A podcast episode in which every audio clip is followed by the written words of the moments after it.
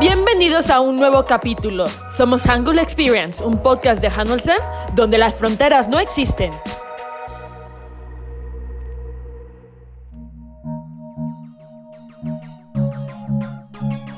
Vamos a iniciar este episodio con un viaje.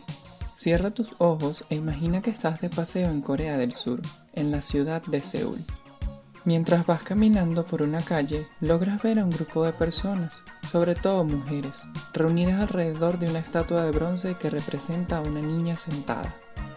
La gente deja flores y otros regalos junto al monumento, incluso hay quienes le colocan una bufanda a la niña.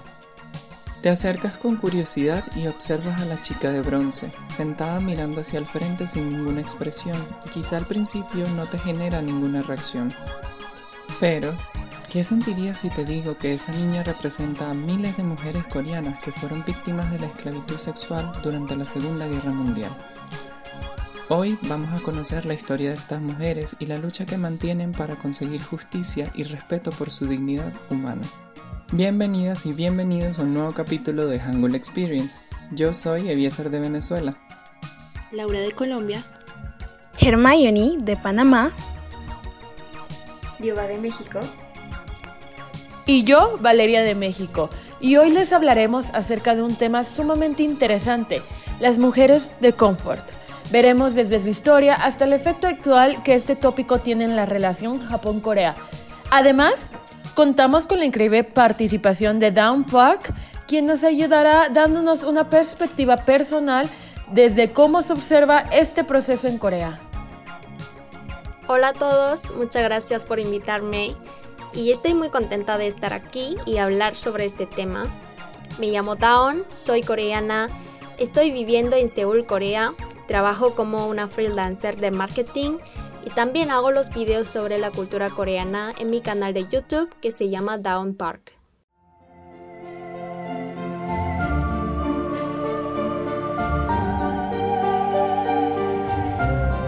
Para iniciar con el tema, es importante que sepamos que se trata de una cuestión compleja donde intervienen factores políticos, económicos y sociales.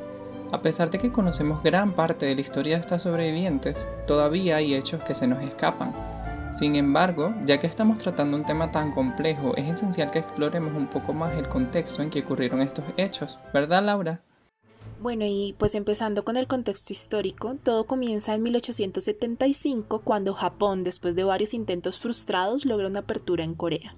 Un año más tarde, en 1876, se firmó el Tratado de Kanhua. Este tratado dio un avance de Japón en Corea que permitió primero abrir el puerto de Pusan para ellos y segundo ganar derechos de extraterritorialidad que le daban privilegios a los japoneses. Luego, en 1910, con la ayuda de coreanos simpatizantes del movimiento colaboracionista pro-japonés, se consolidó el Tratado de Anexión Completa de Corea a Japón y así fue como el imperio japonés era un estado sumamente fuerte en busca de oportunidades económicas y en este caso la península de Corea se presentó como un paso estratégico para su expansión. Claro, incluso el imperialismo japonés logró trascender en Asia, y es que el surgimiento colonizador de Japón puede dividirse en dos etapas.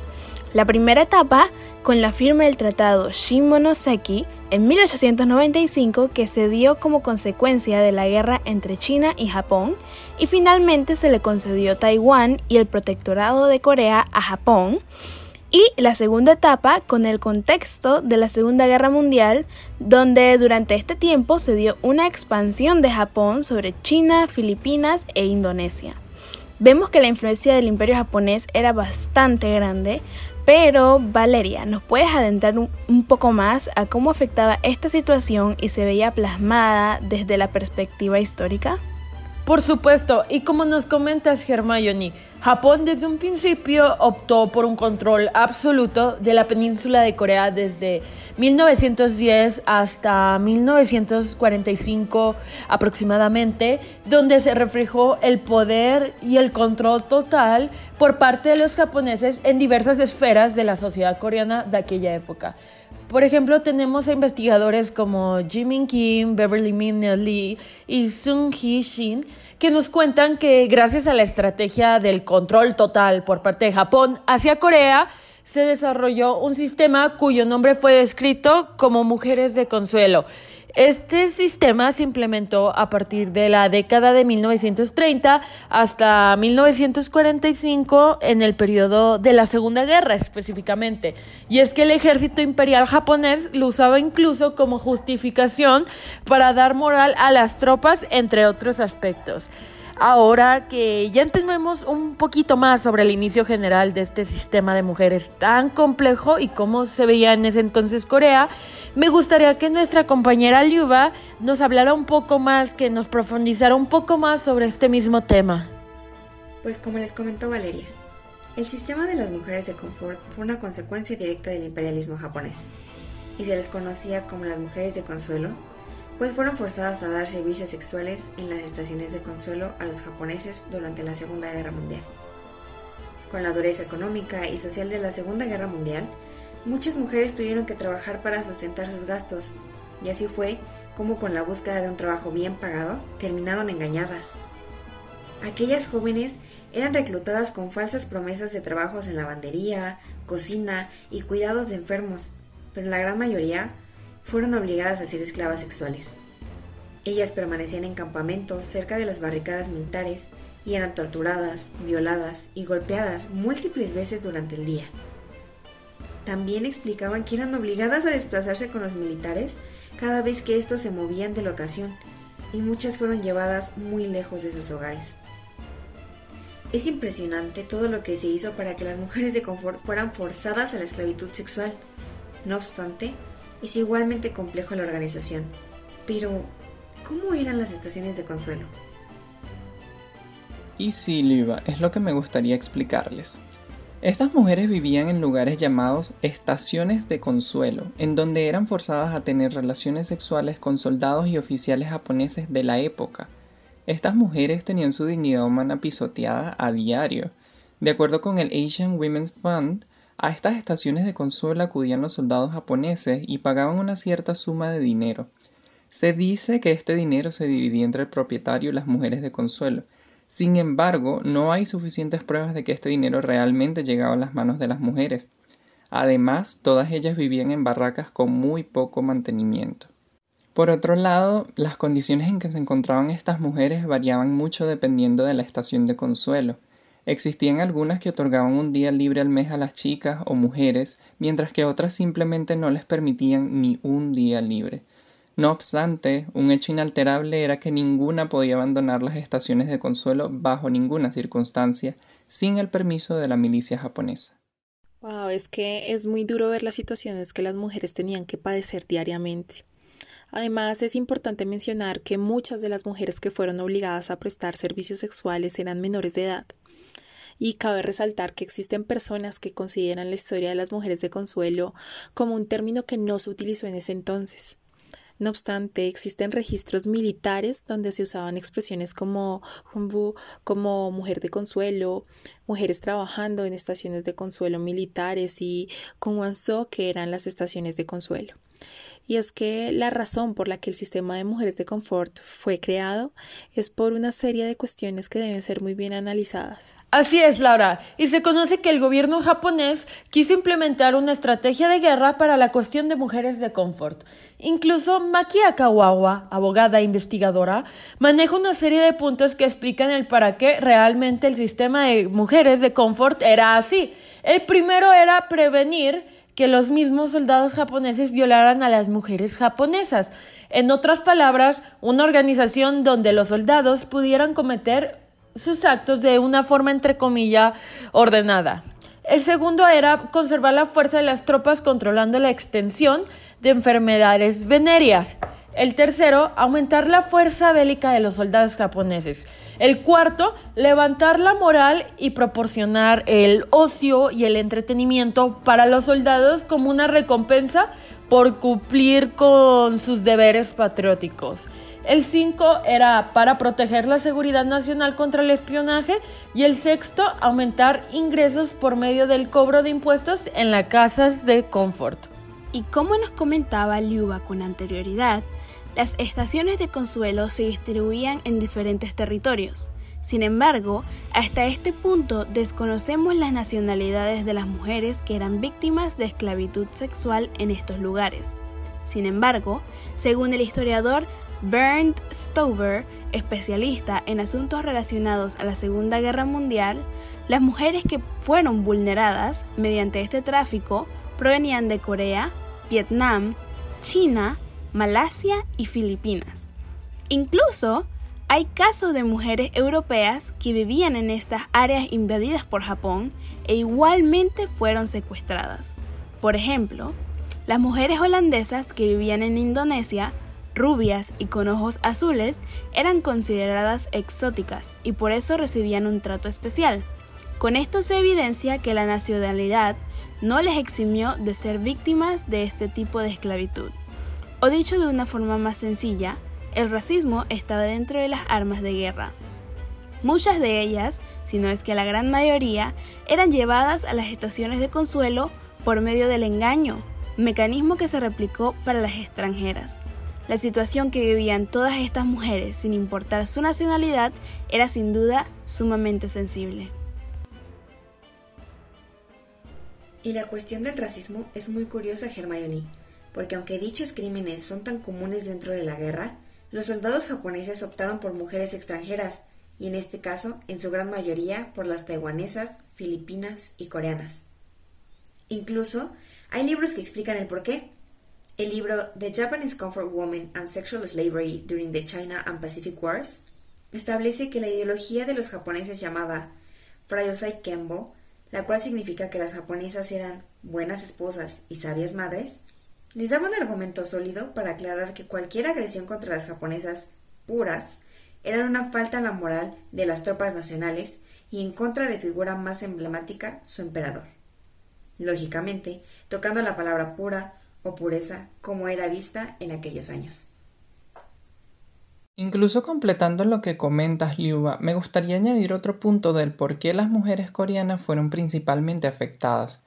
Bueno, pues lo que también se quería evitar era que la tasa de nacimientos de coreanos puros creciera dentro de la península, por lo que al violarlas y en varios casos embarazarlas se estaba ejecutando la idea de eliminar a la descendencia pura coreana.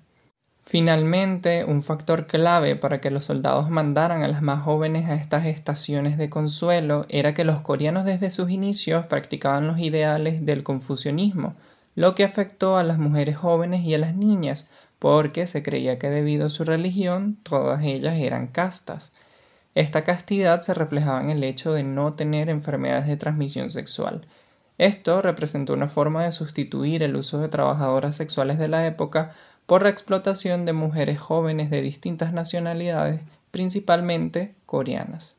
Y como podemos ver reflejado, la visión de las coreanas en el siglo XX era muy interesante, por lo que me gustaría que mi compañera Laura aborde un poco sobre cómo funcionaban las cuestiones políticas y económicas en ese entonces, para así poder comprender más el papel de Japón en Corea de forma más completa.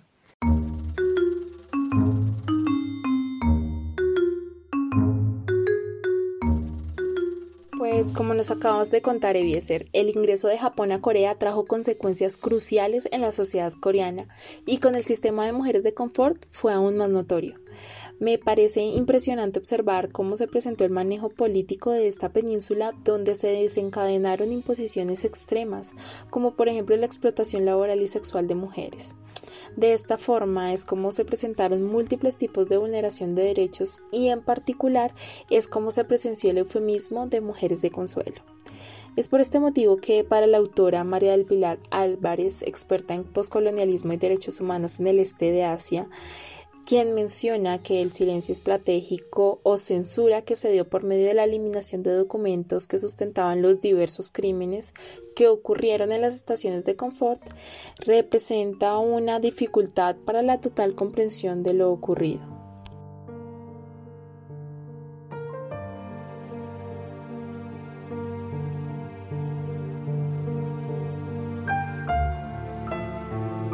Ahora, vamos a adentrarnos un poco más en el contexto económico.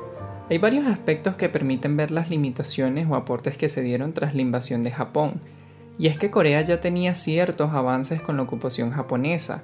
Había ferrocarriles, líneas de telégrafo, entre otros, influencia procedente del dominio colonial de Japón.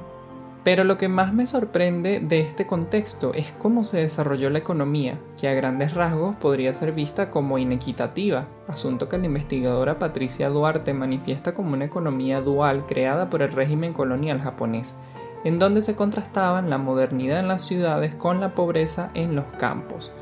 Es por esto que la condición en la que vivieron las personas con recursos económicos limitados, residentes de zonas rurales y mujeres se caracterizaba por la vulneración y la marginalización.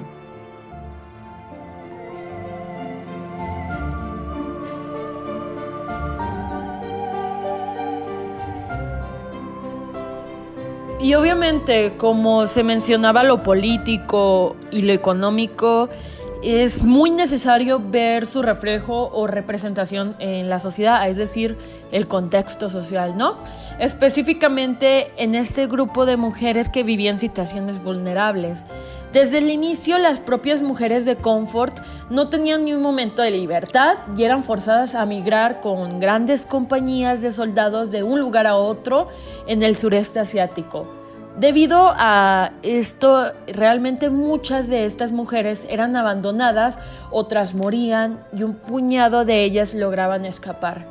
Gracias a esta serie de procesos, varias mujeres sobrevivientes optaron por construir una serie de testimonios que a detalle narran el abuso físico, mental, ah, sexual, la deshumanización y humillación que sufrieron las propias mujeres de Consuelo.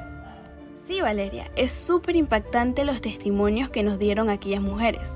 Yo traigo uno a colación de Chong Ok-sung, una mujer coreana nacida en los años 20, que relata cómo fue secuestrada por un soldado japonés y sufrió y presenció muchas atrocidades contra ella y otras chicas, incluyendo violaciones, esterilizaciones forzadas, abortos, asesinatos, censuras, ya que no se les permitía hablar en coreano ni expresar su opinión, Muchas fueron contagiadas con enfermedades venéreas o de transmisión sexual, torturas y muchas otras situaciones inimaginables e inhumanas que ningún ser humano debería experimentar. Así como Sean Ok-sung, miles de mujeres comparten sus vivencias de su tiempo bajo el abuso del imperio japonés y de cómo les afectaba aún luego de tantos años.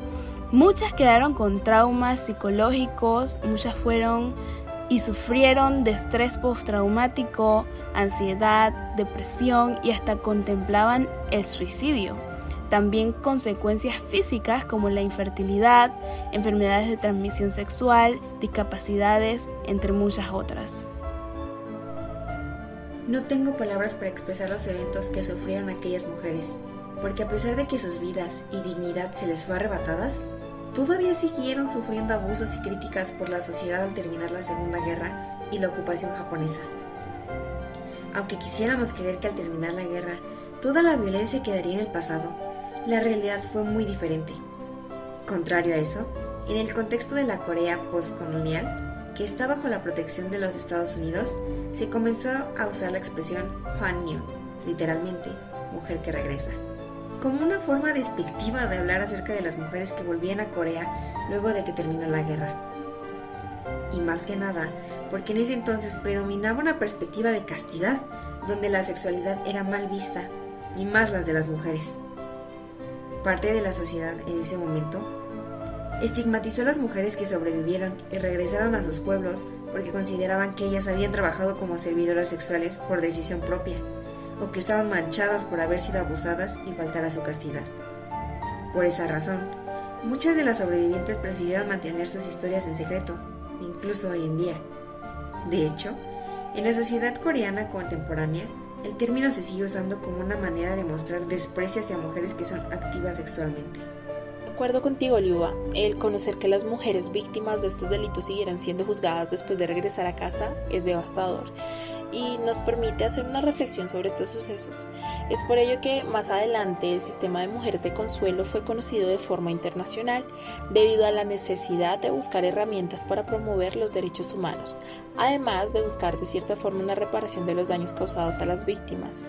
Y fue, pues en este sentido, que el conocimiento internacional y las ideologías de perspectiva de género y feminismo, lo que permitió la fundación de varias organizaciones que abogaran por ellas. Pero Daon, cuéntanos, ¿cómo se ve la cuestión de feminismo en el tema de las mujeres de confort en Corea? En el pasado, en la generación de víctimas, las mujeres no podían hablar del hecho de que fueran violadas y tampoco querían decírselo, ni siquiera a su familia, a la policía, a nadie, porque en ese periodo la sociedad culpaba a las mujeres de las víctimas. Además, hasta la generación de mis padres en Corea, había una terrible costumbre de casarse con víctimas y perpetradores de violaciones. Pero a pesar de vivir en una época así, las víctimas exigieron con orgullo una disculpa y una compensación sin ocultarlo. Y yo creo que eso ha dado coraje a muchas víctimas, muchas otras mujeres de delitos sexuales y también contribuyó a cambiar la percepción de los delitos sexuales en la sociedad coreana. Exacto, Down. Muchas mujeres se armaron de valor para contar sus testimonios y eso permitió que varias organizaciones internacionales tomaran acciones clave, como por ejemplo la Organización de las Naciones Unidas, que además de la indagación de temas, ha permitido un espacio de discusión para incentivar el conocimiento y la importancia de los derechos humanos en casos tan hostiles como la guerra. Ahora bien, esto es en el panorama internacional, pero el local también tiene un recorrido muy sólido. Claro, Viese, y como nos comentaba Dawn, los colectivos feministas permitieron a las mujeres hablar y platicar de sus testimonios. Y fue en los noventas cuando se fundó el Consejo Coreano para las Mujeres, motivado por la esclavitud sexual militar impuesta por Japón, y dieron un espacio a las sobrevivientes para dar sus testimonios. En este mismo periodo de años se hicieron públicas las disculpas y al mismo tiempo se fundó la Asian Women's Forum y hubo acuerdos con algunas mujeres que aceptaron fondos por parte del gobierno coreano como compensación. Gracias a la visualización que empezaba a suceder, fue posible la creación de monumentos de entendimientos en varios países. En el caso de Corea del Sur, surgió la House of Sharing, una casa comunal construida por el Comité Budista Coreano de Derechos Humanos, donde se realizaban reuniones para dar declaraciones sobre lo que soportaron las sobrevivientes. Hoy en día es un hogar y a su vez un símbolo de la cruda realidad que vivieron estas mujeres. Claro, acabo de recordar, Liuba, que existen instituciones en Corea todavía activas en materia de comprensión acerca de las mujeres de consuelo. Por ejemplo, el House of Sharing que mencionas y el Consejo Coreano para las Mujeres ante las situaciones de esclavitud sexual por parte de los militares japoneses. Este consejo, para conocerlo un poco más, se fundó en noviembre de 1990 como una iniciativa por parte de 37 organizaciones feministas. De acuerdo con su sitio web oficial, sus focos de acción principal son 1. Resolver el asunto de la esclavitud sexual militar japonesa, que se dio a conocer por el testimonio de Kim Hak-sun el 14 de noviembre de 1991. Y 2 la comprensión del mensaje de las víctimas para restaurar su dignidad y derechos humanos y construir un mundo pacífico.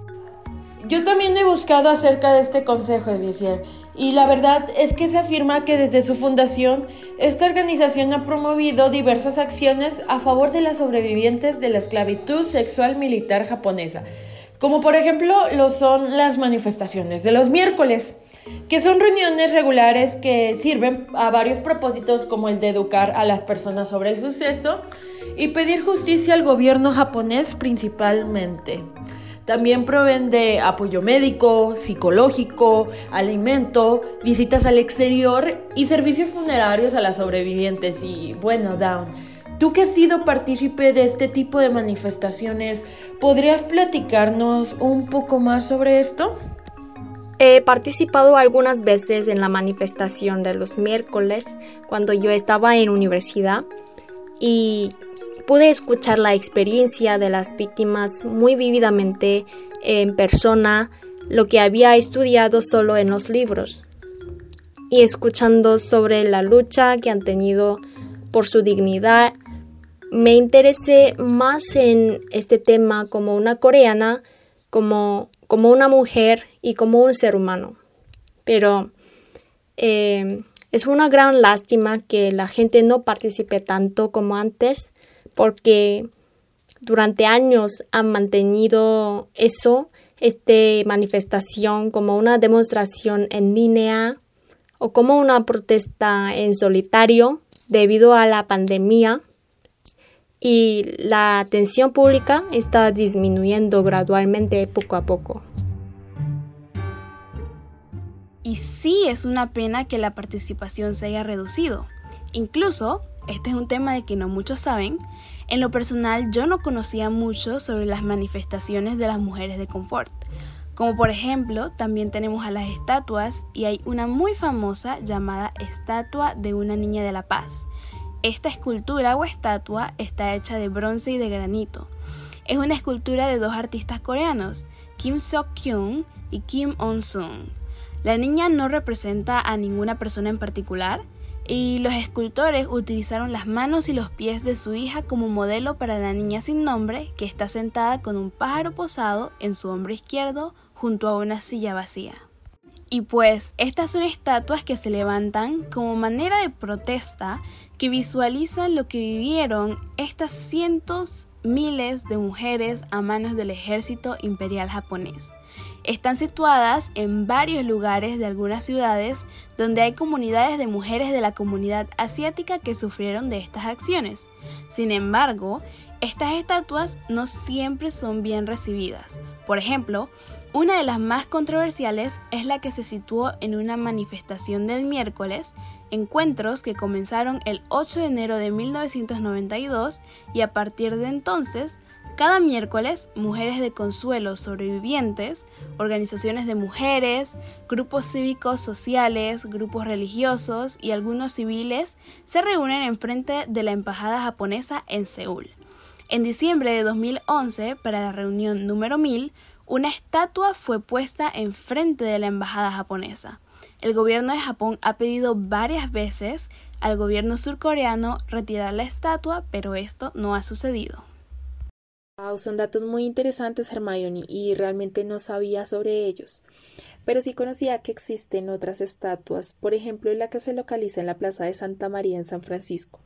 Esta estatua representa a una mujer coreana, a una mujer china y a una mujer filipina de pie, tomadas de la mano, y al lado de ella se encuentra una escultura de Kim Hak-sun, la primera mujer que habló públicamente de sus experiencias como mujer de consuelo. Eh, sin embargo, también hay más esculturas que podemos encontrar en diferentes ciudades, como por ejemplo en Namsan, en Berlín, en los alrededores de Washington y en Shanghái, entre otras. Eh, son obras que tienen un significado relevante e importante y que son dignas de análisis. Incluso ahorita que lo dices, Lau, la influencia de países ajenos es sumamente importante en la cuestión de las mujeres de consuelo. Muchos de nosotros sabemos que es un tema sensible para Japón y sobre todo para Corea. De hecho, la encuesta de Genron NPO, que es un grupo de expertos independientes localizado en Japón, Menciona que para el año 2021 el 63,2% de los surcoreanos todavía pensaban en Japón de una manera negativa.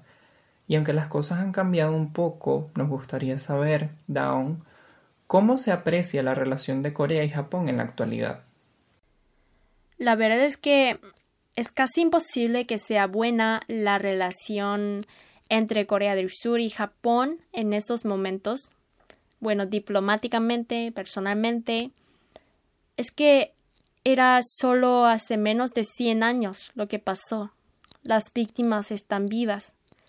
Y los coreanos, incluso yo, han crecido escuchando los sufrimientos de sus abuelos, como, como lo cruel que era el ejército japonés. El gobierno japonés está distorsionando los hechos históricos no solo sobre las mujeres de Comfort, sino también sobre muchas, muchas otras cosas históricas entre dos países. Como el tema de las mujeres de Comfort ha sido eliminado de los libros de texto japoneses, así que como los japoneses no aprenden sobre este tema, ni saben sobre las mujeres de Comfort. En el 2015, los gobiernos de dos países trataron hacer un acuerdo sin informar a sus ciudadanos y a las víctimas, pero claro, todos no lo aceptaron. Y sería difícil mejorar esta relación porque los coreanos no lo aceptarían si el gobierno japonés sigue negando su pasado. Qué difícil es cuando siempre se quiere contar la historia desde una perspectiva. Y es duro saber que tal vez el tema de las mujeres de confort en países extranjeros se trata de camuflar u olvidar. Pero he investigado un poco que Japón ha intentado enviar compensaciones económicas y disculpas oficiales hacia Corea. Cuéntanos, Daon, cómo está esto, eh, qué es lo que consideras más importante para las víctimas en este momento. Lo que pasa es que no es la cantidad de dinero lo más importante para las víctimas. Lo más importante para ellas es la manera de compensarlas. El gobierno japonés no admite su responsabilidad jurídica, aunque ofreció dinero, pero dice que la razón por la que dio dinero es solo por la responsabilidad moral.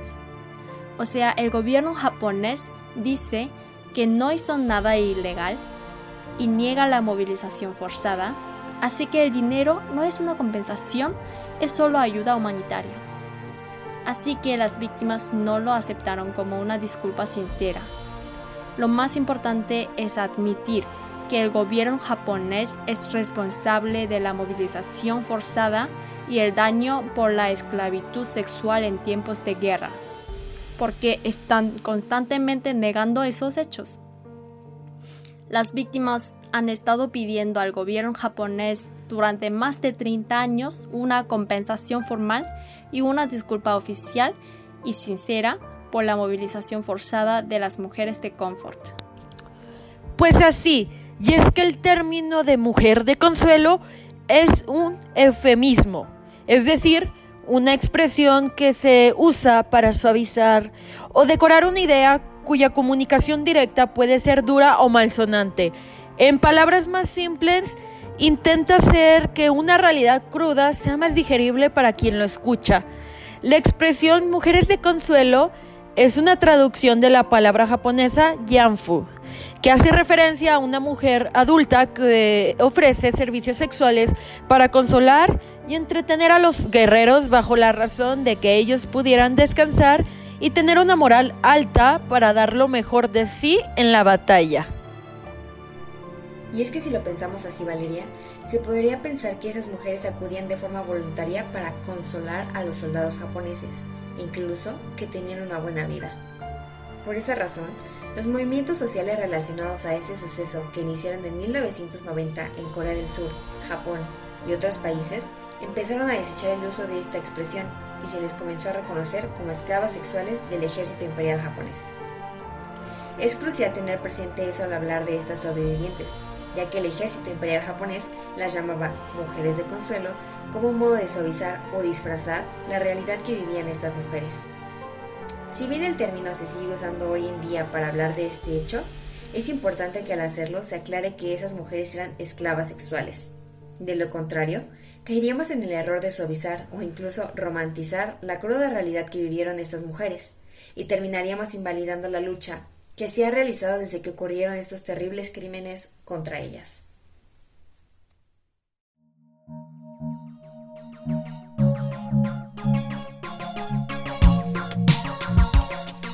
Sin duda, esta historia es un acontecimiento que marcó la vida de miles de mujeres que viéndose en medio de tiempos de guerra fueron víctimas de la crueldad humana. Y con este podcast nosotros quisimos dar a conocer, educar y advocar porque esta historia no sea olvidada, enterrada bajo la ignorancia y los prejuicios de nuestra sociedad. Para poder ir culminando, me gustaría compartir un par de recomendaciones, entre las cuales existe un cómic biográfico llamado Hierba, que cuenta la historia de Lee Ok-sung, en este cómic se cuentan las memorias de una joven Lee Ok-sung que pasó muchos de sus años en una estación de consuelo. Es un relato en un formato poco convencional, pero que sirve de punto de referencia para que muchas audiencias puedan leer, aprender y educarse sobre la difícil historia de Lee Ok-sung y de muchas mujeres más. Concuerdo contigo, Hermione. Pienso que ningún ser humano debería vivir lo que tuvieron que pasar estas mujeres. En mi caso, tuve la oportunidad de conocer más sobre este tema gracias a un drama llamado Tomorrow o Mañana. Allí tienen un capítulo donde abordan estos crímenes y lo que soportaron estas sobrevivientes. Ahora en un sentido más personal, recuerdo que al investigar sobre este tema, algo que solía repetirse dentro del equipo era el hecho de que quizá para mí como hombre podía ser más complicado conectarme con la historia. Y si bien es cierto que como hombre en la sociedad gozo de ciertos privilegios, creo que lo único que hace falta para ser empático es ser humano. Porque más allá de que ellas eran mujeres o que eran coreanas, filipinas, chinas, etc., Debajo de todo eso, ellas eran y son seres humanos cuya dignidad fue violentada de una forma bastante cruel. Y espero que al escucharnos tuvieran la oportunidad de empatizar con la historia de estas sobrevivientes, sin importar si son hombres, mujeres o personas no binarias, ya que todos tenemos derecho a una vida libre de violencia. Gracias, Ebesier, por compartirnos un poquito sobre lo que aprendiste. A mí me gustaría recomendar un libro llamado Hija del Bambú de Nora Keller. Y este relato te cuenta cómo una sobreviviente de los campos de recreo japoneses en Corea vive las experiencias traumáticas y también las consecuencias históricas y sociales del sistema de mujeres de confort. Personalmente me parece desgarrador lo que sucedía con las mujeres de confort y cómo a pesar de que se han declarado crímenes de guerra abiertamente, todavía sigue siendo un punto sensible entre Japón y Corea. Y la realidad es que los crímenes de este rango no deberían quedar impunes. Y es más triste saber aún que a, las víctimas se les despojó de su dignidad de una forma tan violenta que incluso ahora, a pesar de las supuestas reparaciones que han ocurrido, no han sido lo suficiente para cumplir en su totalidad los daños ocasionados. Es un tema muy delicado, pero muy importante de conocer, no solo como profesionistas, sino también como humanos, para así poder empatizar con los sucesos históricos que no deberían ocurrir jamás. Y es que no deberíamos volver a repetir la historia, diría yo. Algún día leeré ese libro, Valeria, que se escucha muy interesante. Y pues después de escuchar todos estos datos, me doy cuenta que es un tema que no es fácil de procesar, un tema del que no se escucha hoy en día tan fácilmente incluso ahora con la globalización que se va dando día tras día. Sin embargo, gracias a las nuevas tecnologías y una mayor apertura internacional, poco a poco el mundo ha ido conociendo esta y otras historias. Y aunque la realidad es que el daño que se hizo no se podrá reparar del todo, con la visibilización que está ocurriendo, esperemos que el trato sea diferente. Aprender de estos actos nos permite no volver a hacerlos, porque el pasado es para reflexionar, no para repetirlo. ¿Tú qué opinas acerca de este tema, Laura? Como acaban de contarnos, la existencia de este eufemismo nos permite realizar un análisis profundo de la importancia de conocer estos hechos y también de sensibilizar a las personas desde nuestro entorno. Esto nos permite reflexionar sobre estos sucesos que han marcado vidas y también contextos. Es por este motivo que Considero importante reconocer que esta vulneración de derechos humanos no debe quedar retratado únicamente en documentos, que en muchas ocasiones se ignoran, sino que, por el contrario, deben estudiarse para que en toda medida se conozca la verdad, se evite ignorarla y desde una forma resarcitoria se trate de indemnizar desde las diferentes esferas o pautas existentes el daño ocasionado a las víctimas. De igual forma, estamos muy agradecidos con Down por acompañarnos y compartirnos un poco sobre las mujeres de confort. Les dejamos las redes sociales de Down para que puedan seguirla y darle continuidad al contenido tan diverso e interesante que sube. La pueden encontrar en YouTube como Down Park y en Instagram como Downita Coreana. Bueno, hemos llegado al final de este podcast, así que gracias a todas y todos por escucharnos. Fue un gusto poder compartir este tema tan importante de la historia de las mujeres a quienes vulneraron sus derechos y que fueron caracterizadas por el eufemismo de mujeres de consuelo. Gracias a Valeria, Evieser, Liuba, Hermione y a nuestra invitada Dawn por acompañarnos en este capítulo. Y finalmente reiteramos nuestro agradecimiento a ustedes por escucharnos. Les dejamos nuestras redes sociales arroba Hanelsem en TikTok, Instagram y YouTube, donde podrán encontrar contenido relacionado a Corea y su cultura. Esto es Hangul Experience y nos vemos en un próximo capítulo.